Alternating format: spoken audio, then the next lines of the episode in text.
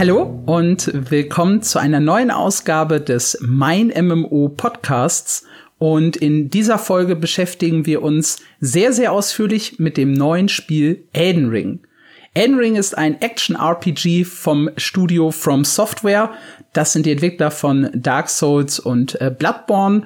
Und das Spiel hat sehr, sehr viel Aufmerksamkeit in den letzten Wochen, Monaten, ja teilweise schon Jahren generiert. Unter anderem, weil es von dem prestigeträchtigen Entwickler kommt, aber auch weil George R. R. Martin, der Erfinder der Geschichte äh, rund um Game of Thrones, beziehungsweise das Lied von Eis und Feuer, eben so mit an der Hintergrundwelt äh, geschrieben hat. Der Release findet für uns am 25. Februar statt. Ihr werdet den Podcast einige Tage später äh, erst zu hören bekommen. Das heißt, das Spiel ist für euch bereits erschienen. Und ich habe zwei Gäste mit dabei in dieser Ausgabe, die bereits ausführlich in Elden Ring eintauchen konnten. Das ist einmal äh, die liebe Irina Moritz. Hi. Und einmal Tarek Zera, freier Autor bei uns. Moin.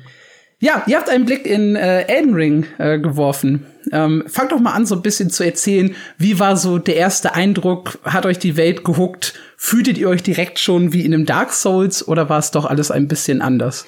Also um einerseits einfach mal kurz den, den äh, Zuhörern zu erklären, die Dark Souls-Spiele sind ja unter anderem für ihr sehr tristes Worldbuilding quasi ähm, bekannt. Das ist immer eine sehr kaputte Welt, eine sterbende Welt, die ähm, ja quasi am Rande der Vernichtung steht.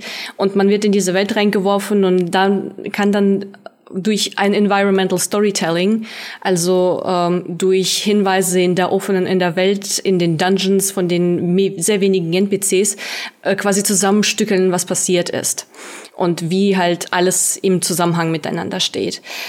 Ähm, die Spiele sind auch für ihren sehr knackigen Schwierigkeitsgrad bekannt. Sie haben sozusagen ein eigenes Genre äh, hervorgebracht, das als Soulsborne bezeichnet ist oder wird oder Souls-like. Dazu gehören zum Beispiel äh, Spiele wie Hollow Knight oder natürlich fällt mir Neo, genau, Neo äh, gehört auch dazu.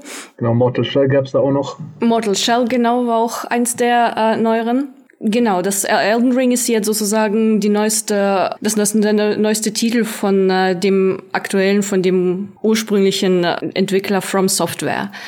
Ähm, der große Unterschied zu den vorherigen Spielen ist, dass Elden Ring eine Open World hat. Also eigentlich eine Welt, so wie wir sie zum Beispiel aus Assassin's Creed spielen oder Horizon Forbidden West jetzt äh, das aktuellste Beispiel wo man halt quasi offen in der Gegend rumlaufen kann und ja, im Grunde machen kann, was man will. Also Geheimnisse entdecken, Gegner töten und so weiter. Ähm, entsprechend war bei vielen Leuten in der Community und auch bei mir am Anfang ein bisschen die Sorge, so werden sie das gut hinkriegen, weil die Soulsborne-Spiele von From waren bis jetzt immer so ziemlich klaustrophobisch. Man konnte eigentlich nur laufen, kaum springen, eher so so äh, purzeln sozusagen. Und man hat sich sehr, sehr klein gewirkt in dieser Welt. Und äh, jetzt auf einmal öffnet sie sich komplett. Und ich finde persönlich, das haben sie sehr, sehr geil hingekriegt. Aber Tarek, erzähl mal du, was dein so dein erster Einblick war. Ähm, ja, guter Punkt mit der Open World. Das ähm, ist ja auch, das war ja auch der Fokus in meinem Artikel dazu. Ähm, mich persönlich hat die Open World auch im Vornherein, das war so meine größte Sorge in Bezug auf Elden Ring. Mir war eigentlich schon klar, es wird im Prinzip vom Kern her wird das typische From Software-Erlebnis sein, wie du schon gesagt hast, eben düster, atmosphärisch, RPG. Und die Open World war so der Knackpunkt, wo ich gedacht habe, oh je, das, daran könnte es halt richtig scheitern, das könnte monoton werden, das könnte in Fleißarbeit äh, münden, wie es bei vielen Spielen der letzten Zeit der Fall war. Aber nee, nach, ich habe so eben 50 Stunden zu dem Zeitpunkt, wo der Podcast aufgezeichnet wurde, gespielt und die Open World ist so für mich eigentlich sogar das, ja, der Star so würde ich es fast schon sagen, von Elden Ring. Und ähm, hat mich komplett umgehauen eigentlich. Es ist, ähm, das eigentlich Ausmaße sind größer, als ich erwartet hätte. Es ist unglaublich abwechslungsreich. Die verschiedenen Gebiete unterscheiden sich. Es gibt verschiedenste Landschaften von Ebenen über also Ebenen, die in Strände münden und dann ins Meer oder einfach riesige Gebirge, die man erklettern kann oder tiefe Schluchten, Katakomben, eigentlich alles, was man sich so in dem Repertoire vorstellen kann. Das bietet die Open World und das auch in einem sehr gut designten Stil. Also wenig ist direkt kopiert. Klar, Assets, Baumtexturen und so, also solche Sachen, das findet man immer wieder, aber es ist so designt, dass es nicht ähm, langweilig wird und ähm, dass es sich lohnt, also es motiviert, es lädt immer Kunden ein. Und das ist eigentlich für, für, mich persönlich zum Beispiel einer der wichtigsten Faktoren bei Open World Games. Ja, ich würde da gerne noch mal ein kleines äh, bisschen mehr in die Tiefe gehen. Ich meine, es gibt mhm. ja die eine oder die die andere Open World und auch so ein bisschen, um die Leute abzuholen. Ähm, wie wie sieht's denn aus, wenn ich in dem Spiel anfange? Also ich betrete mit einem Charakter die Spielwelt, folge ich dann äh, stumpf einer einer Questline oder habe ich viel links und rechts zu entdecken? Wie läuft das genau ab? Alles, was Leute aus den klassischen Open-World-Spielen wie Horizon oder Assassin's Creed oder Spider-Man oder so kennen, das könnt ihr eigentlich vergessen. Weil die Map, also am Anfang, wenn man in die Welt rausgeworfen wird, äh, dann winkt dir das Spiel ein bisschen hinterher und wünscht dir viel Glück und das war's. Also du hast eine ungefähre Richtung, in die du gehen will, äh, sollst, die dir von den äh, ja, Bonfire-Äquivalenten von ähm, Elden Ring angezeigt werden. Es sagt dir, okay, in die Richtung ist der Fortschritt in der Hauptstory. Was du abgesehen davon machst, ist völlig dir überlassen. Das ist so dermaßen egal. Wenn du nach links laufen willst, bitteschön. Wenn du nach rechts laufen willst, ist uns auch egal. Mach, was du willst. Das war irgendwo das Tolle, weil du hast zu Beginn nicht meine Karte. Es ist alles komplett braun, wenn du die Karte aufrufst und du darfst dich erstmal zurechtfinden. Dafür gibt dir das Spiel aber Markierungen an die Hand. Das heißt, du kannst auf dieser leeren Mappe, die du noch nicht gefunden hast, zum Beispiel Plätze für Dungeons platzieren, die du entdeckt hast, oder für Gegnergruppen oder für Ressourcen zum Beispiel, die du fürs Craften sammeln äh, brauchst. Das war für mich das eigentlich Großartige daran, weil man fühlt sich in dieser Welt am Anfang verloren. Du bist in einer neuen Welt, du bist, du hast keine Ahnung, wo links und wo rechts ist, du hast kein, nur ungefähre Richtungen, wohin du gehen solltest und man fühlt sich wirklich wie ein Entdecker. Also ich habe ganz normal angefangen, dass ich mich langsam vorgearbeitet habe. Ich bin ein bisschen nach links gegangen, habe ein bisschen bin nach rechts gegangen, habe mich umgeschaut, wo welche Gegner sind, direkt nach dem ersten, nehmen wir es mal Speicherpunkt, in Anführungsstrichen, dahin kennt man zurück, wenn man äh, stirbt, ist ein richtig dicker, fetter Bossgegner in der Open World. Der, er wird euch zerlegen. Er hat zum Beispiel meine Kollegin Mary äh, sehr zerlegt in, während des Network-Tests. Äh, und zwar immer und immer und immer wieder. Weil er quasi ein Zeichen dafür ist, dass man in diese Richtung nicht gehen soll. Dass ihr seid noch nicht bereit für diesen Gegner. Also geht um ihn herum, seid schlau und, äh, und haut euch einfach nicht die ganze Zeit den Kopf daran ein. Oder zumindest halt, wenn ihr nicht absoluter äh, Soulsborne-Veteran seid, der sowieso weiß, was er macht. Ne? Und so geht das Spiel auch immer weiter vor. Es, es zeigt dir verschiedene Elemente, es lässt dich entdecken, und zwar selbst entdecken, ohne dass irgendwelche äh, Hinweise oder sowas äh, reingestreut werden oder diese ganzen Icons, die man von klassischen äh, Open-World-Spielen kennt. Und es fühlt sich einfach gut an. Weil wenn du etwas findest, dann hast du es gefunden. Niemand hat es dir gezeigt, niemand hat es äh, dir äh, in der Quest gesagt oder verraten. Du warst es selbst, weil du die Augen offen gehalten hast. Und das ist nämlich das, was, oder eine der Dinge, die ich an Soulspawn-Spielen so wirklich sehr, sehr schätze. Wenn du aufpasst, wenn du clever bist, dann belohnt es dich. Was sind so, so typische Belohnungen, die ich finden kann? Also, als, als, als jemand, der gerne lootet und levelt, äh, rechne ich ja vor allem erstmal mit, mit, mit Loot. Also du findest ähm, verschiedene Formen von Dungeons, also verschiedene Layouts. Es gibt Minen, Katakomben, alle, also eigentlich alles Mögliche. Und die bieten dann eigentlich so, es gibt kaum eine Belohnung, die sich nicht lohnt. Du kriegst unterschiedliche, du kriegst Waffen beispielsweise, du findest verschiedene Arten von Zaubern oder du findest Verbrauchsitems, die besonders nützlich sind oder selten. Zum Aufwerten von Waffen zum Beispiel findet man auch ganz häufig äh, Material in diesen Dungeons. Ähm, in der Regel erwartet euch dann am Ende auch ein optionaler Miniboss, der dann auch nochmal eventuell extra Loot fallen lässt oder zumindest extra ähm, Runen. Das sind die Erfahrungspunkte der Endring, so wie man Seelen aus äh, Dark Souls kennt. Also in irgendeiner Form bekommt man immer genau das, was man gerade braucht, um entweder im Kampf besser durchzuhalten oder ein Item, das einem helfen kann, oder halt um Equipment oder den eigenen Charakter zu verbessern. Eigener Charakter ist, glaube ich, auch schon ein äh, sehr, sehr spannendes Stichwort, weil wenn ich halt so eine Open World erkunden möchte, dann möchte ich das ja äh, mit meinem äh, Charakter tun. Äh, Habe ich einen äh, Charaktereditor und äh, die wichtige Frage, äh, was gibt's an Klassen und wie funktionieren die genau? Also Klassen sind ähm, vorhanden. es gibt zehn Klassen, die man zum Start wählen kann. Und ähm, das Ding ist, Elden Ring, also wer Dark Souls etc. kennt, der kennt das auch schon. Das Klassensystem ist nicht unbedingt so das übliche Beispiel für typisches Klassensystem. Aus MMORPGs kennt man einfach die typischen Rollen und die Klasse, die man am Anfang wählt, ist dann auch in der Regel festgelegt. Man hat bestimmte Skill-Trees für je nach Klasse und Fähigkeiten. Das ist hier nicht der Fall. Die ähm, Klassen geben im Prinzip nur ein Start-Equipment und eine bestimmten und legen die Attribute für den Anfang fest. Es gibt gerade im Kopf, ich glaube insgesamt acht Attribute, die dann unterschiedliche Auswirkungen auf eure Resistenzen zum Beispiel haben, äh, die euren Angriff erhöhen, eure Ausdauer, wie viel Equipment ihr tragen könnt, etc. Das ist schon wieder eher typisch.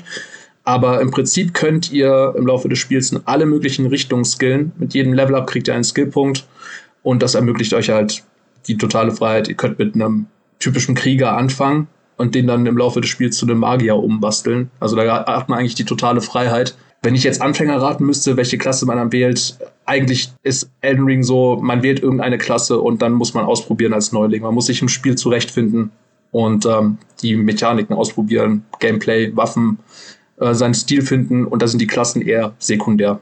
Ja, das sehe ich auch ähnlich. Es ist zwar etwas suboptimal, wenn man mit einem Krieger anfängt und ihn dann komplett auf äh, Magier umskillt, aber da, wie Tarek halt schon gesagt hat, das ist möglich. Äh, diese Freiheit hat man äh, in Elden Ring. Was ich persönlich aber interessanter fand, ähm, war die Tatsache, dass man in Elden Ring im, Vergleich, im Gegensatz zu anderen äh, Soulsborne-Spielen jetzt Skills auf Waffen legen kann. Das heißt, äh, man kann in der offenen Welt eben diese Skills, diese Ashes finden äh, die bestimmte, die euch bestimmte Fähigkeiten verlangen und die kann man mit einer Waffe verschmelzen. Es gibt da manche Einschränkungen, dass man zum Beispiel nur Nahkampfwaffen benutzen kann äh, oder nur äh, helle Baden benutzen kann für diese äh, Fähigkeiten, aber größtenteils ist man da relativ frei in der Wahl und äh, das gibt dem ganzen System so viel mehr Tiefe und so viel mehr Anpassungsmöglichkeiten für die eigene Spielweise. Also wenn man jetzt zum Beispiel sagt, okay, ich habe ein Großschwert gefunden und da ist ein Skill drauf, den ich haben haben will, kann man den entfernen und man kann dann diesen Skill dann auf eine andere Waffe übertragen und sagen, okay, ich, ich komme besser mit, keine Ahnung, mit einem Schwert und Schild klar. Das heißt, ich pack dieses, diesen Skill auf mein, auf mein Schwert, was ich aktuell benutze. Und dann ist dieser Charakter besser angepasst an meine Spielweise, wie ich es gerne habe. Verliere ich den Skill dann wieder, wenn ich das Schwert gegen ein anderes Schwert austausche? Du kannst es rausnehmen und ein anderes Schwert reinpacken. Ah, okay. Aber normalerweise oder sehr häufig legen sich Spieler einfach auf, auf eine Waffenart fest, weil die unterscheiden sich in der Angriffsgeschwindigkeit, in ihren Effekten, je nachdem, wie stark du sie upgraded hast und so weiter. Ja, aber theoretisch kannst du das machen. Genau, also man muss sich diese Kriegsaschen einfach als Gegenstände vorstellen, die im Inventar liegen und du kannst sie dann an diesen, an den Gnade, wo du dann jedes Mal chillst, eben die Bonfires, ähm, da kannst du das dann jedes Mal umstellen, wie du gerade lustig bist und ja. Okay, und wie, und das ist ja die, wirklich die spannende Frage, wie schwer ist Elden Ring tatsächlich? Also ich kenne es nur so von außen, ich war ja nie ein, ein Dark Souls-Spieler, aber mir haben alle immer gesagt, äh, die Kämpfe sind äh, sauschwer, wenn du Bock auf was Herausforderndes hast, dann spiel eben genau das. Und das ist so ein bisschen die Frage, äh, hält Elden Ring diesen Schwierigkeitsgrad hoch oder ist es doch alles ein bisschen leichter? Also ich würde sagen, ja. ich, ich schließe mich an, aber ich füge noch hinzu, die Soulsborne-Spiele sind so schwer, wie man sie, sie macht für sich. Weil sie sind unforgivable, um es mal auf, auf Deutsch, äh, auf Englisch zu sagen. Sie geben dir nichts geschenkt, aber gleichzeitig sind sie auch nicht unfair. Das heißt, wenn du deine Augen offen hältst in den Dungeons, wenn du beim Bosskämpfen aufpasst und halt die Angriffsmuster lernst, die äh, Bewegungssets von den Gegnern lernst, dann wirst du auch automatisch besser. Dann lernst du, wie das Spiel funktioniert, weil es ist im Grunde du gegen die Entwickler. Die Entwickler versuchen dich zu töten und du versuchst zu überleben. Und die Entwickler geben dir dabei aber alle ähm, Werkzeuge an die Hand, wie du das machen kannst. Du kannst zum Beispiel verschiedene Tricks benutzen, wenn du äh, gegen die Gegner in der offenen Welt kämpfst. Du kannst sie einzeln, äh, also große Gegnergruppen kannst du einzeln rausziehen und sie dann alleine verkloppen. Du kannst sie einschläfern mit Schläferpfeilen zum Beispiel. Du kannst sie anzünden. Es ist einfach man muss sich überlegen, wie gehe ich an die jeweilige Situation ran und wie kann ich sie meistern? Welche Strategie wird mir am meisten, am schnellsten Erfolg liefern oder am besten Erfolg liefern? Bei Bosskämpfen ist es natürlich eine andere Sache. Die sind tatsächlich darauf ausgelegt, dass du einfach stirbst am Anfang und zwar sehr viel. Nicht alle, ähm, meiner Erfahrung nach hat sich bei mir so ein bisschen 50-50 gehalten. Äh, manche habe ich relativ äh, problemlos äh, beim ersten Anlauf direkt gekillt. Andere haben mir stundenlang das Gesicht eingestampft. Das ist einfach eine, eine Probe der Geduld und des Willes zum Lernen. Von daher, ähm, ja, es ist schwer, aber man kann es sich einfacher machen. Ja, das trifft ganz gut. Ähm, was man im Vergleich zu früheren Spielen sagen kann, zu Dark Souls zum Beispiel, es, ähm, das ist auch das, was die Entwickler im Vorfeld gesagt haben. Es wird nicht einfacher, aber sie geben den Spielern mehr Mittel als früher, um ähm, besser klarzukommen. Und ähm, ich würde bis jetzt, was ich bis jetzt gesehen habe, sagen, in Form von Hinweisen und in Form von Mitteln, sei es Magie oder bestimmte Waffenfähigkeiten, äh, stimmt das auf jeden Fall. Also man hat jetzt deutlich mehr Mittel und eine größere Bandbreite an Werkzeugen, um gerade bei härteren ähm, Gegnern auch besser zu bestehen. Das muss man aber alles erstmal entdecken. Also es ist zwar ein Stück weit zugänglicher, aber da muss man dementsprechend auch die Zeit investieren, um die Mechaniken dann zu lernen. Aber das kann man eigentlich auf das ganze Spiel äh, beziehen. Zeit ist eigentlich ein sehr, sehr spannendes Thema, weil es ist immer so, so ein bisschen die Frage, äh, wie viel Content gibt's tatsächlich, äh, wie groß ist der Umfang. Und wir hatten eine schöne News, da hieß es, äh, die Story geht ungefähr 30 Stunden, aber ihr solltet sie nicht durchrushen. Die kam, glaube ich, von dir, Tarek. Genau. Ähm, was heißt das äh, konkret? Also kann ich das wirklich in, in, in 30 Stunden durchspielen? Und äh, wenn ja, was kann ich sonst noch so machen im Spiel? Also ich persönlich habe es jetzt nicht drauf angelegt, die Hauptstory in, äh, so schnell wie möglich durchzukriegen. Ich weiß nicht, inwieweit das jetzt ein Spoiler ist, wenn ich die Hauptziele der Kampagne nenne ja, ich lasse es mal lieber. Aber es gibt eine gewisse Zahl an Hauptbossen, die man erledigen muss im Laufe der Story. Und ich habe einen Teil davon, also ich habe nur einen Bruchteil der ähm, Hauptstory eigentlich bis jetzt erledigt, vielleicht ein Drittel. Und äh, habe schon 50 Stunden im eigentlichen Spiel gelassen. Also und das hat sich nicht mal irgendwie ergeben. Ich habe mich nicht spontan dazu entschieden, ich mache jetzt, verfolge jetzt die Story und ich verfolge jetzt jeden Quest. Das hat sich einfach spontan aus dem Spiel heraus ergeben, dass ich mich eher anderen Sachen gewidmet habe und dann nach und nach immer wieder zur Story zurückgekehrt bin. Deswegen kann ich jetzt auch gar nicht sagen, ob 30 Stunden stimmt. Das, ich denke schon, wenn man Gas gibt und ungefähr weiß, wo man hin muss, geht das. Ähm, aber ich glaube, die wenigsten werden in 30 Stunden durchkommen. Ich meine, seien wir mal ehrlich, die Speedrunner werden wahrscheinlich innerhalb von, keine Ahnung, 14 Minuten durch sein, wenn sie erstmal fertig sind mit dem Spiel. Nee, aber ich gebe dir da wirklich recht. Also das Erste, was ich gemacht habe, als ich gesehen habe, in welche Richtung mich das Spiel hinweist, ich habe mich umgedreht und ich bin genau das Gegenteil der Richtung gegangen, gelaufen. Weil es war einfach so so groß und so viel und ich dachte mir so, ich werde ich werde ich werde diesen ganzen Content doch nicht außen vor lassen. Ich werde einfach mal irgendwo hingehen und schauen, was ich da finde. Und das Tolle ist ja, du findest ja immer überall was.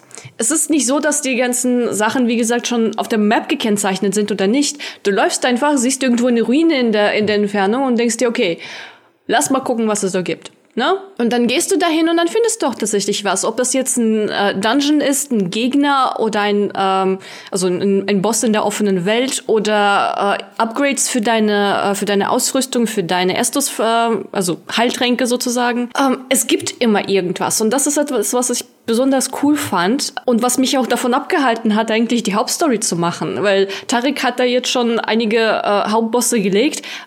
Ich bin noch nicht mal durch das erste Schloss durch, weil ich wirklich überall sonst gewesen bin und nicht in, der, in dem, äh, in dem äh, Hauptstory-Strang.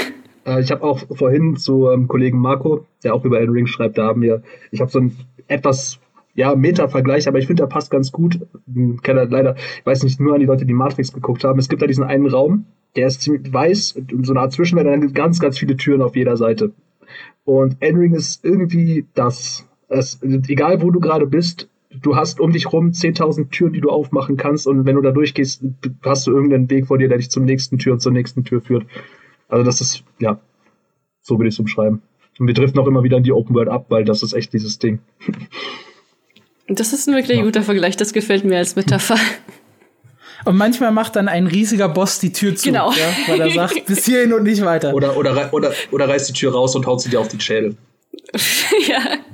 Wie sieht das denn aus mit so einer Bestrafung für den Tod? Ich kann mir das immer schwer vorstellen. Also Iri hat, glaube ich, vorhin gesagt, es gibt dann äh, einen, einen Spawnpunkt, an dem man wiederbelebt. Hat man sonst irgendwelche Konsequenzen? Oder kann man wirklich so Try and Error rein und gucken, was passiert? Es hängt davon ab. Ähm, normalerweise verlierst du dein, nach dem Tod deine ganzen Runes, also Seelen sozusagen, mit denen du entweder auflevelst oder Sachen upgradest oder Sachen kaufst. Das ist deine ähm, allgemeine Währung quasi in, in uh, Soulsborne-Spielen.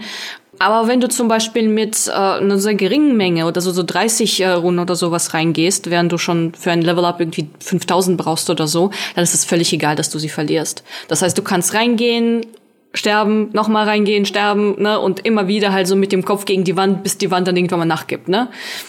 Ja, das klingt also, als ob man es auch schafft, wenn man halt, äh, ja, nicht so gut darin ist, beziehungsweise äh, ja, wenn man noch im, im, im Lernprozess irgendwann ist und den Boss tatsächlich besser kennengelernt hat. Es ist halt äh, eine Frage der Frustresistenz Schrägstrich Geduld. Also das ist so wirklich, ähm, Scheitern ist hier nichts Negatives. Das ist eigentlich so das Prinzip. Wenn man stirbt, mhm. sollte man das äh, einfach mit dem Schulterzucken zur Kenntnis nehmen und äh, dann versuchen, das nächstes Mal besser zu machen. Aber klar, wenn dann der Boss dann zum 30. Mal umhaut, äh, dann ist da nicht mehr mit, äh, ja, hier, das ist voll cool. da kann man schon mal ein bisschen gestresst den Controller weglegen.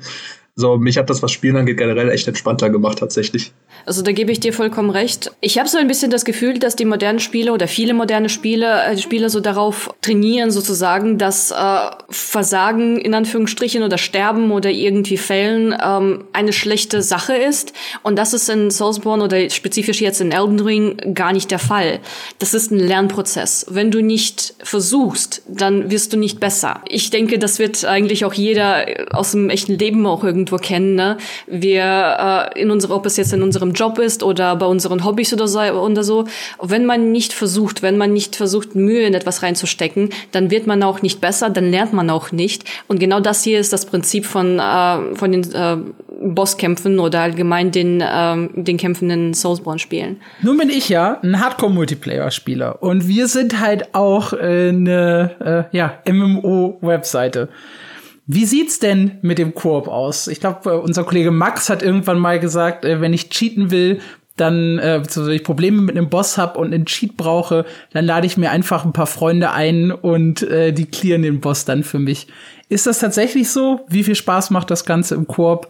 Uh, das finde ich, finde ich ist noch ein spannendes Thema ist leider zu diesem Zeitpunkt schwierig zu sagen, weil wir noch keine wirkliche Gelegenheit, wir hatten noch keine wirkliche Gelegenheit, den Multiplayer zu testen, ähm, weil eben der offizielle Release zu dem Zeitpunkt noch, da war noch gar nicht, die Server waren also leer, bis auf ein paar andere Presseleute. Insofern kann man jetzt eigentlich nur vermuten oder anhand der Mechaniken, die wir schon kennen, sagen, wie es funktioniert. Und ähm, anhand von Dark Souls oder Bloodborne könnte man zumindest sagen, wie da der Multiplayer ablief, weil das war alles sehr ähnlich. Viele Spieler, die neu in äh, Dark Souls, Bloodborne etc. sind, die wundern sich dann erstmal über den Multiplayer, weil das ist kein klassisches Ding wie in anderen Spielen mit Koop oder so, wo du einfach Freunde einladen kannst in eine Sitzung, schickst die Einladung raus, tretet ja bei Ende. Ähm, die Mechaniken sind etwas, sagen wir mal, unhandlicher. Du musst zum Beispiel Core-Partner beschwören. Die legen dann in der Spielwelt an einer bestimmten Stelle ihr Zeichen hin und ähm, du musst dann, das Zeichen taucht dann in der Regel bei dir in der Spielwelt auf und du kannst dann die Person darüber rufen. In Elden Ring, meine ich, kann man bis zu zwei Freunde rufen. Das war früher waren es mehr, früher gegen drei. Und ähm, ja, dann kann man dann immer in der jeweiligen Instanz dann mit den Core-Partnern dann rumrennen und äh, einen Dungeon clearen oder wie auch immer. Es gibt da nur Einschränkungen. Man kann nicht zwischen den einzelnen großen Gebieten in der Open World hin und her reisen. Das weiß man schon. Also du befindest dich gerade in einem großen Gebiet, beschwörst da einen Core-Partner, wenn du ins nächste willst. Geht nicht. Da musst du noch mal raus aus der Sitzung und du musst ihn im nächsten Gebiet neu beschwören. Und ansonsten Fortschritt im Story, das Story wird auch nicht geteilt. Also die Spieler, die als Core-Partner dabei sind, die kriegen Erfahrungspunkte, ganz normal. Ähm, aber ansonsten ähm, keinerlei Fortschritt. Die müssen dann den, äh, theoretisch denselben Boss nochmal machen, wenn ihr gerade einen umgehauen habt. Ja, das ist tatsächlich etwas, was ich schade finde, ähm, was sich aber wahrscheinlich nicht ändern wird, weil das ist einfach so die Strategie von, von From Software. Mhm. Und das haben sie bis jetzt in allen Spielen so gemacht. Ich bin grundsätzlich der erster Durchlauf ist Solo-Typ. Ich will das alles selbst legen, aber ich würde mich wirklich freuen, wenn ich äh, so zum Beispiel einen zweiten oder dritten Durchlauf äh, mit Freunden machen könnte und einfach so ein bisschen in der Gegend rumblödeln. Weil die Bosse scalen nicht äh, mit der Menge der äh, Spieler in, in einer Instanz. Das heißt, äh, die Gegner werden tatsächlich etwas leichter. Es ist nicht äh, immer noch nicht komplettes Kinderspiel, aber man kann zum Beispiel sagen, okay, du wirst jetzt so ein bisschen äh, den Tank spielen, in Anführungsstrichen, und so die Aufmerksamkeit vom, vom Boss auf dich ziehen, während ich dann hinten äh, stehe und ne, Schaden austeile. So in etwa quasi die Aufgabenverteilung machen. Und ich finde es tatsächlich sehr schade, dass das äh, nicht möglich ist, einfach weil der Fortschritt nicht übernommen wird. Ja, ich stelle mir das halt auch unheimlich lustig vor, wenn ich äh, gemeinsam irgendwie mit zwei Freunden jetzt mit euch beiden als, als Veteranen in, in eine komplett neue Welt mit einem komplett neuen Charakter starten würde und wir halt einfach da zusammen durchlaufen zusammen Fortschritt haben, quasi so, ein, so eine Art gemeinsamer Spielstand. Das wäre eigentlich eine ziemlich coole Sache. Mm, was ich mir dafür wünschen würde, wäre ein System ähnlich wie in den äh, Monster Hunter Spielen, wo du quasi auch mhm. eine Lobby hast und zusammen mit deinen Freunden dann losziehen kannst in einer, in einer Gruppe und dann halt, ne, äh, keine Ahnung, irgendein armes Monster mobben dann. Ja, das haben auch schon ein paar Leser von uns, haben auch mal wieder Monster Hunter als äh, Vergleich gebracht, dass es man sich so wünschen würde. Würde ich unterschreiben, finde ich auch. Genau, und äh, PvP hatten wir auch noch. Das funktioniert nach einem ähnlichen Prinzip. Also wenn man zum Beispiel gezielt Duelle machen will, kann man den Gegner dann einfach in seine eigene Spielwelt beschwören oder sich selber beschwören lassen. Ähm, dann gibt es noch das Invasionssystem, das kennen Veteranen auch schon aus den früheren Spielen. Man kann bestimmte Gegenstände nutzen, um in die Spielwelt anderer Spieler einzufallen. Also dann wird man quasi in die ja, in deren Spielwelt teleportiert als rotes Phantom und äh, kann dann, das Ziel ist dann eigentlich den Host zu töten. Also kann dann sein, dass man auf einen einzigen Spieler trifft, kann auch sein, dass der gerade Freunde dabei hat und da hat man halt drei Spieler gegen sich. Das ist dann immer ein bisschen unberechenbar. Es gibt auch noch verschiedene Fraktionen, die auch den Multiplayer beeinflussen. Zum Beispiel gibt es eine Fraktion, die kann sich selber rufen lassen, wenn ein anderer Spieler gerade attackiert wird. Das heißt, du bist gerade unschuldig am Spielen, bist ein Dungeon Clear und plötzlich fällt ein Spieler in deine Welt ein. Wenn ein anderer Spieler Teil dieser Fraktion ist, kann er automatisch dir zu Hilfe gerufen werden. Das, das sind so Faktoren im äh, PvP von Elden Ring, die ein bisschen Unberechenbarkeit reinbringen. Also deswegen, trotz aller Umständlichkeit, bin ich grundsätzlich Fan von diesem Multiplayer-System, weil das viel, eben viel zufällige Begegnungen mit sich bringt und ähm, eben das alles nicht so vorhersehbar ist wie bei klassischen Multiplayer, wo eigentlich meistens ja dasselbe passiert. Kann ich das PvP aktiv verhindern? Also wenn ich das nicht haben will? Ja, kannst, du kannst komplett offline spielen. Du kannst, glaube ich, auch mit, mit ein paar Tools kannst du Spieler auch aus deiner Spielwelt kicken. Also da gibt es ein paar Mechaniken. Eine, eine, eine kleine Anekdote zum Koop noch. Äh, was sie immerhin getan haben, das ähm, durch ein Fundstück habe ich das festgestellt. Sie wollen wahrscheinlich die Rollen der einzelnen Spieler ein bisschen fördern. Also ich habe zum Beispiel, es ist ein kleiner Spoiler, aber es ist jetzt kein wichtiges äh, Item, würde ich sagen, einfach rein Multiplayer bezogen. Ähm, das erhöht zum Beispiel die Agro, die man als Spieler zieht. Und das ist eigentlich als Solospieler komplett unnütz, weil, ja klar, die Monster greifen einen an. Äh, das ist so ein reines Multiplayer-Ding, womit man auch zum Beispiel aktiv als Tank unterwegs ist und das ist neu, das gab es so in der Form noch nicht. Also zumindest im Detail geht es ein bisschen in Richtung ähm, Kooperation und Rollenverteilung und so. Das fand ich ganz, ganz interessant. So, das war's. Okay, dann äh, bleibt als äh, letzter großer Punkt auf meiner Liste der Herr Martin, der äh, so ein bisschen an, an Elden Ring und der Geschichte mitgearbeitet hat. Äh, das war ja so ein bisschen so der große Aufreger oder eine große News zu, zu Beginn der Entwicklung, wo es hieß, okay, der große Schaffer von das Lied von Eis und Feuer ähm, schreibt mit an der, an der Geschichte und der Welt von Elden Ring. Das wurde aber inzwischen auch teilweise äh, relativiert, oder Tarek? Ich erinnere mich da an einen schönen Artikel von dir. Ja, also das wurde natürlich dann groß in den Mittelpunkt gerückt, dass George R. R. Martin an Elden Ring mitarbeitet. Äh, er stimmt im Prinzip auch, aber er hat halt hauptsächlich äh, bei der Story die Hintergrundarbeit gemacht. Also er war an der Lore beteiligt, an der übergreifenden äh, Mythologie von Elden Ring und er hat wichtige Fi Figuren in der ganzen Lore von The Land Between, dem Zwischenland, so heißt die Open World übrigens. Ähm, das hat er alles quasi erstellt. Ja, die Grundlage. Und darauf basierend hat dann From Software die eigentliche Story gemacht. Also man kann sich das so vorstellen, ähm, Martin hat die Story von vor tausend Jahren geschrieben und From Software hat diesen Status quo genommen, tausend Jahre in die Zukunft gesprungen, alles quasi zerstört. so haben sie es auch, äh, so hat auch äh, Miyazaki, der Game Director, das bezeichnet. Der hat gemeint, er würde sich dafür interessieren, wie George Martin jetzt reagieren würde, wenn er seine Charaktere in Elden Ring sehen würde. ja, das klingt sehr nach Miyazaki. Weil er sie so, ja, ja, weil sie die Charaktere so eben, Zitat, äh, verzerrt und äh, zerstört haben. Das ist aber genauso, wie in Soulspawn sein sollte, meiner Meinung nach. Also, ähm, genau. ihr, einer ihrer Markenzeichen ist ja, dass sie sehr zerstörte und äh, triste und äh, ne, sterbende Welten quasi in ihren Spielen einbauen und dass man dann äh, sich selbst erschließt durch äh, Item-Beschreibungen äh, oder durch äh, einzelne NPC-Gespräche und so weiter, äh, was da passiert ist und äh, wie es zu allem gekommen ist. Ich hatte, um ehrlich zu sein, tatsächlich mir eher Sorgen gemacht, als äh, Martin angekündigt wurde als äh, Co-Schreiber. Ich bin jetzt kein, kein riesiger Fan, aber ich dachte mir so, ich, ich würde das eher nicht so westernisiert haben.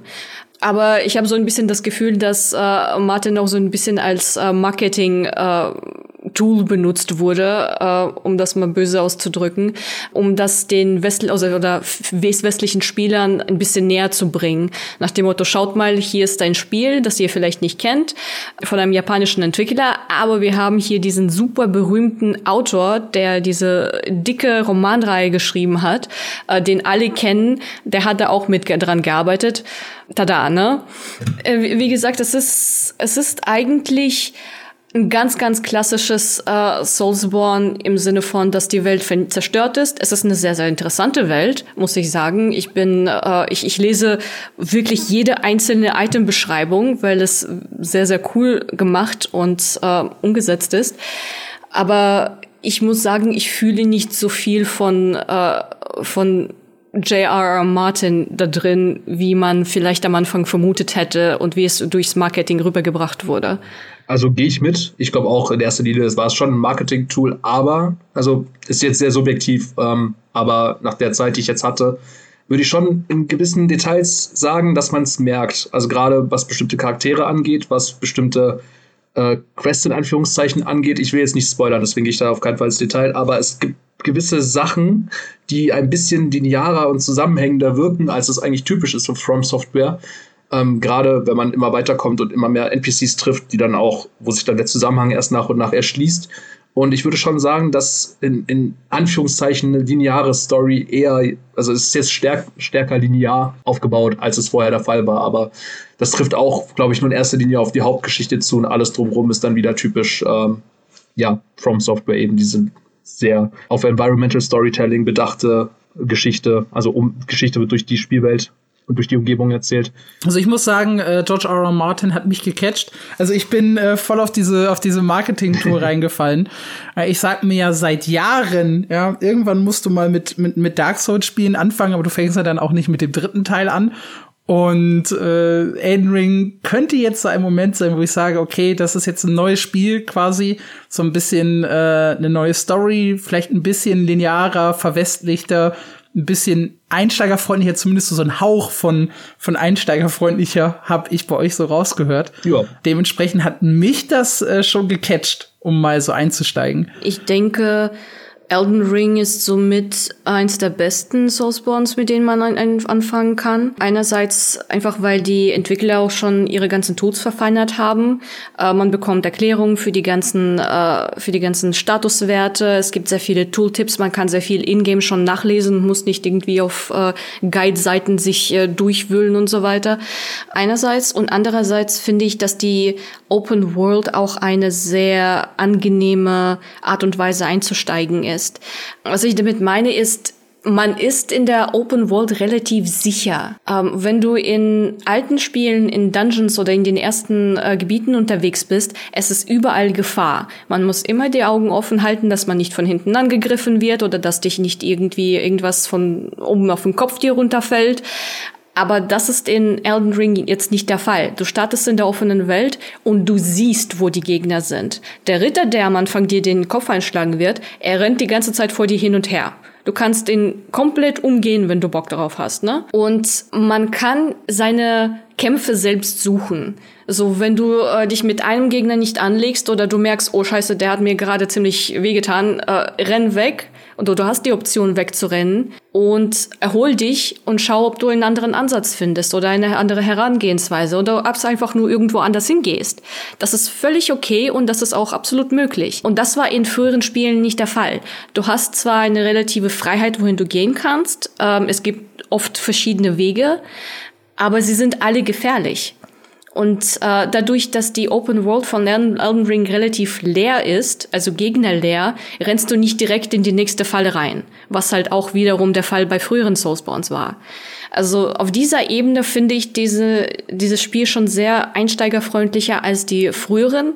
Einfach weil man am Anfang zumindest diese Entspannung hat. In den Dungeons ist das eine komplett andere Geschichte. Da kriegst du wieder immer wieder das, dein Gesicht eingetreten und da gibt's immer wieder die Fallen und äh, die ganzen alten Tricks, die äh, Soulsborne-Veteranen kennen werden. Und ähm, neue. Und neue, genau. Aber äh, grundsätzlich ähm, ist die Open World ein sehr angenehmer Einstieg. Ähm, passend dazu noch, ähm, was wir, glaube ich, gar nicht erwähnt hatten, es gibt jetzt auch das äh, Stealth-System, das sie eigentlich mehr oder weniger eins zu eins aus äh, äh, Sekiro übernommen haben, also den letzten äh, Titel von From Software das sehr ähm, deut deutlich storylastiger war. Und das Dev-System, ich nutze es selber tatsächlich nicht sonderlich häufig, aber ich glaube, dass es gerade für Neueinsteiger am Anfang, eben wie du es gerade gesagt hast, es gibt knifflige Stellen in der Spielwelt, die kann man damit dann sehr gut umgehen und bestimmte Stellen kann man durch Stealth-Kills und so auch einfacher machen. Ich nutze es fast ausschließlich. Ich nutze es fast ausschließlich. Es ist ich so merke, gut. Wir haben sehr unterschiedliche echt, Spielstile. Ja, auf jeden Fall. Ich finde das so gut. Es ist ein echt tolles System. Ähm, und vor allem ist das ein System, was man nicht nur in der Open World, sondern auch eben, wie gesagt, in den Dungeons nutzen kann, weil es gibt ja. immer mehrere Wege, die man nehmen kann. Da nutze ich Und es. manch, Genau, und manche Wege sind halt so gelegt, dass sie dich zum Beispiel um eine Gegnergruppe herumführen, die du normal frontal angreifen müsstest, aber so kannst du sie umgehen und dann fangen sie von hinten an zu greifen und sie um einfach um einiges einfach auszuschalten. Wie muss ich mir das Stealth-System genau vorstellen? Einmal vielleicht zur Visualisierung. Du bückst dich und kriechst. So. wow, okay, okay. Oder eher du läufst geduckt. Du kannst sogar äh, schnell schnell geduckt laufen. Also es gibt so eine Art Schleichsprint. Es sind aber nicht alle Funktionen aus Sekiro drin. Genau, wie das Gameplay technisch funktioniert, ist, dass du ähm, beim Laufen dann weniger Aufmerksamkeit vor den Gegnern äh, erregst. Das heißt, du kannst äh, um, zum Beispiel um sie herumschleichen und sie werden deine Schritte nicht hören. Es gibt dann auch Skills zum Beispiel, die äh, deine ja, Bemerkbarkeit oder die Aufmerksamkeit von Gegnern immer noch weiter senken und dir dann äh, noch mehr Stealth ermöglichen. Ähm, und ja, wie gesagt, ich, ich nutze es fast durchgehend. Ich finde es großartig, dass es diese Option jetzt gibt. Ähm, aber wenn man sie nicht nutzen will, muss man auch nicht. Ihr seid jetzt sehr, sehr stark im, im, im Lobmodus, ja. Man hat so das Gefühl, äh, Elden Ring ist das coolste Spiel, was je gemacht wurde. Ähm, Gibt es denn auch Dinge, die ihr kritisch seht, wo ihr sagt, äh, das machen vielleicht andere Spiele besser oder das ist wirklich so ein Problem, über das ich gestolpert bin? Ähm, also mein Hauptproblem sind zwei, ist zweierlei. Also einerseits hatte ich jetzt beim Spielen auf der PS5 ziemlich böse Frame, äh, Frame Drops, teilweise auch während der Bosskämpfe, die wirklich unangenehm waren. Und ich hatte sehr, sehr üble Pop-ins. Also wenn ich in der offenen Welt rumgelaufen bin, dann hat sich die Textur vom Gras direkt vor meinen Füßen teilweise verändert.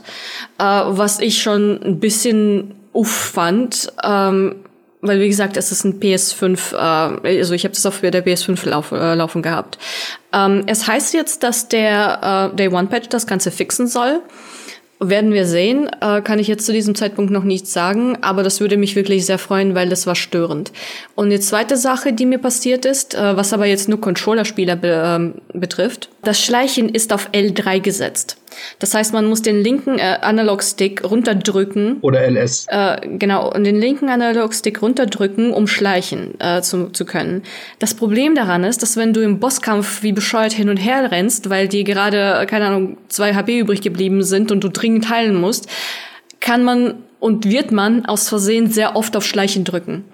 Und dann schleichst du und wunderst dich, warum du nicht wegrennst. Und das ist wahnsinnig, wahnsinnig nervig.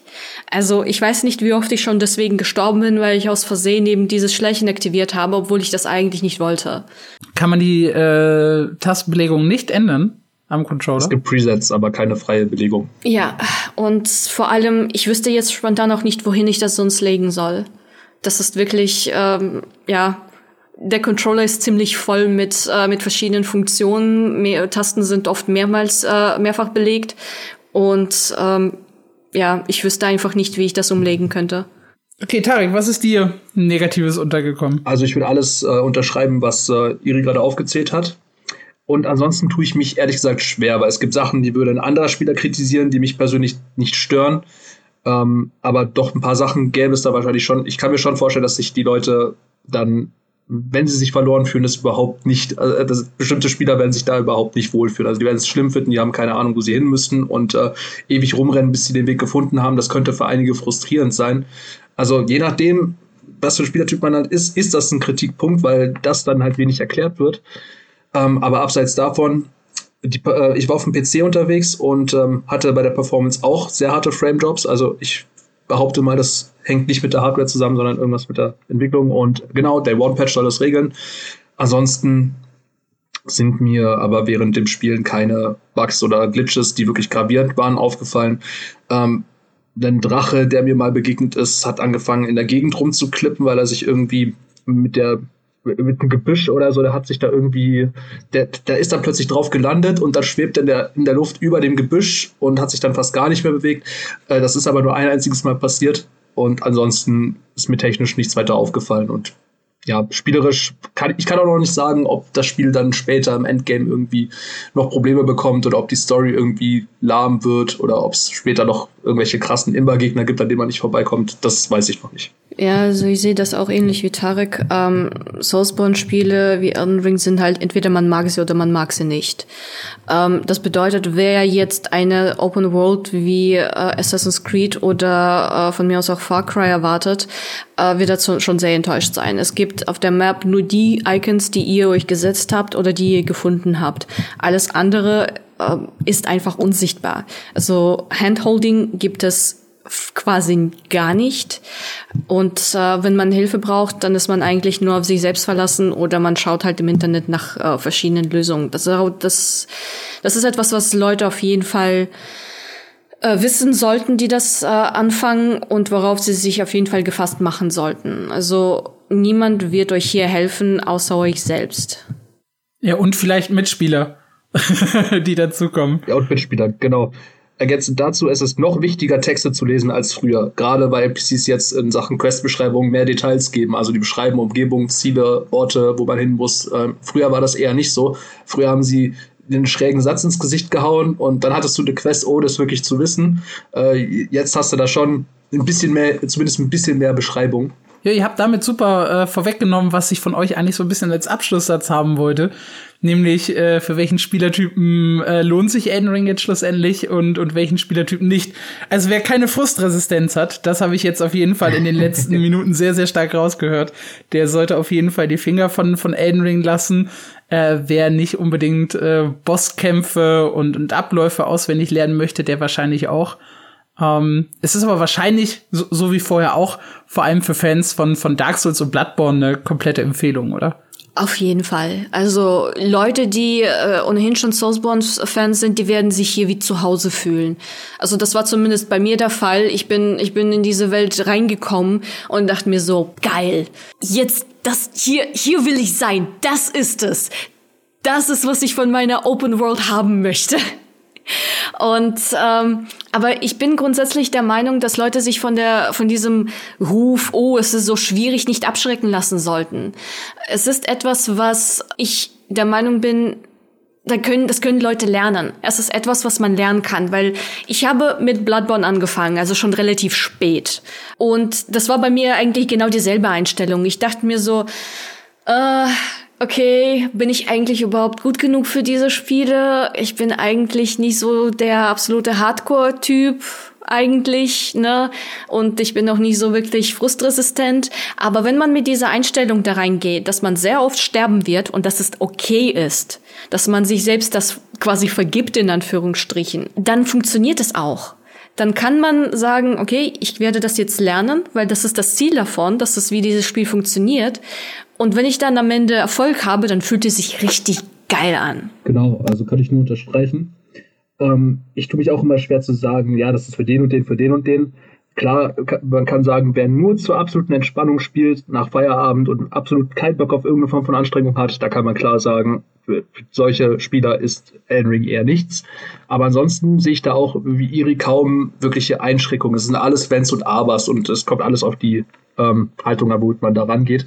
Äh, aber ansonsten gibt es natürlich auch die klassischen Vorlieben. Manche mögen keine Third-Person-Spiele, spielen nur Shooter oder andersrum. Das sind, ja, insofern RPG-Fans kommen auf jeden Fall auf ihre Kosten. Fans von äh, coolen Waffen, Ausrüstung, äh, Fashion Soul sollte man auch erwähnen. Das ist ein ganz großes Ding in der Community. Also die coolsten oder absurdesten Outfits zusammenzustellen. Das ist auch ein ganz großes Ding und dafür gibt es auch haufenweise Rüstungen, um da, also wer auf sowas steht, der wird da auf jeden Fall genug Futter finden. Und ich würde ganz klar sagen, wer Open World Fan ist, sollte sich Elden Ring anschauen. Jeder, der Open Worlds mag, also ist für mich da ganz klar noch ein Punkt. Souls-Fans und Open-World-Fans werden bei Endring auf jeden Fall auf ihre Kosten kommen, würde ich sagen. Und ja, den Rest haben wir, glaube ich, ausführlich erläutert. Ja, ihr zwei habt mich äh, tierisch angesteckt. Das ist äh, ganz, ganz schlimm gerade. Äh, ich bin schon kurz davor, was? auf den, auf den Vorbesteller-Button zu drücken. Tu es! es Und, ist wirklich, wirklich super. Ja, vielleicht lest ihr dann äh, in, in den kommenden Wochen. Ich habe äh, Elden, mit Elden Ring mein erstes äh, Souls-like-Spiel gespielt und äh, so schlimm ist es ausgegangen. Ich höre ja, schon, wenn du uns verfluchst, also schon vorher. Davon habt ihr mich überzeugt. Ah! Ja, vielleicht kommt was Cooles dabei rum. Ich werde es auf jeden Fall mal ausprobieren. Äh, ihr seid auch herzlich eingeladen, äh, in die Kommentare zu schreiben, äh, wenn ihr etwas ergänzend dazu sagen wollt oder wenn ihr ebenfalls, wie ich, das Gefühl habt, äh, hey, die zwei haben mich so angesteckt, äh, ich musste das jetzt äh, unbedingt kaufen. Und ja, schreibt auch gerne eure ersten Erfahrungen nieder. Und wenn ihr generell Feedback habt äh, zum Podcast, dann äh, schreibt diesen, dieses Feedback gerne per Mail an info at mein-mmo.de. Und äh, wie immer seid ihr herzlich dazu eingeladen, unseren Podcast auf der jeweiligen Plattform, die ihr gerade äh, nutzt, auf der ihr uns gerade hört, äh, zu bewerten. Positiv wie negativ, je nachdem, was euch gefallen hat oder nicht. Und ja, das war die Ausgabe zu Elden Ring. Ich hoffe, es hat euch gefallen. Äh, nächste Woche sollte äh, Leia Jankowski dann wieder hier sein und den Podcast leiten. Und ja, habt eine entspannte Zeit bis dahin. Macht's gut. Tschüss.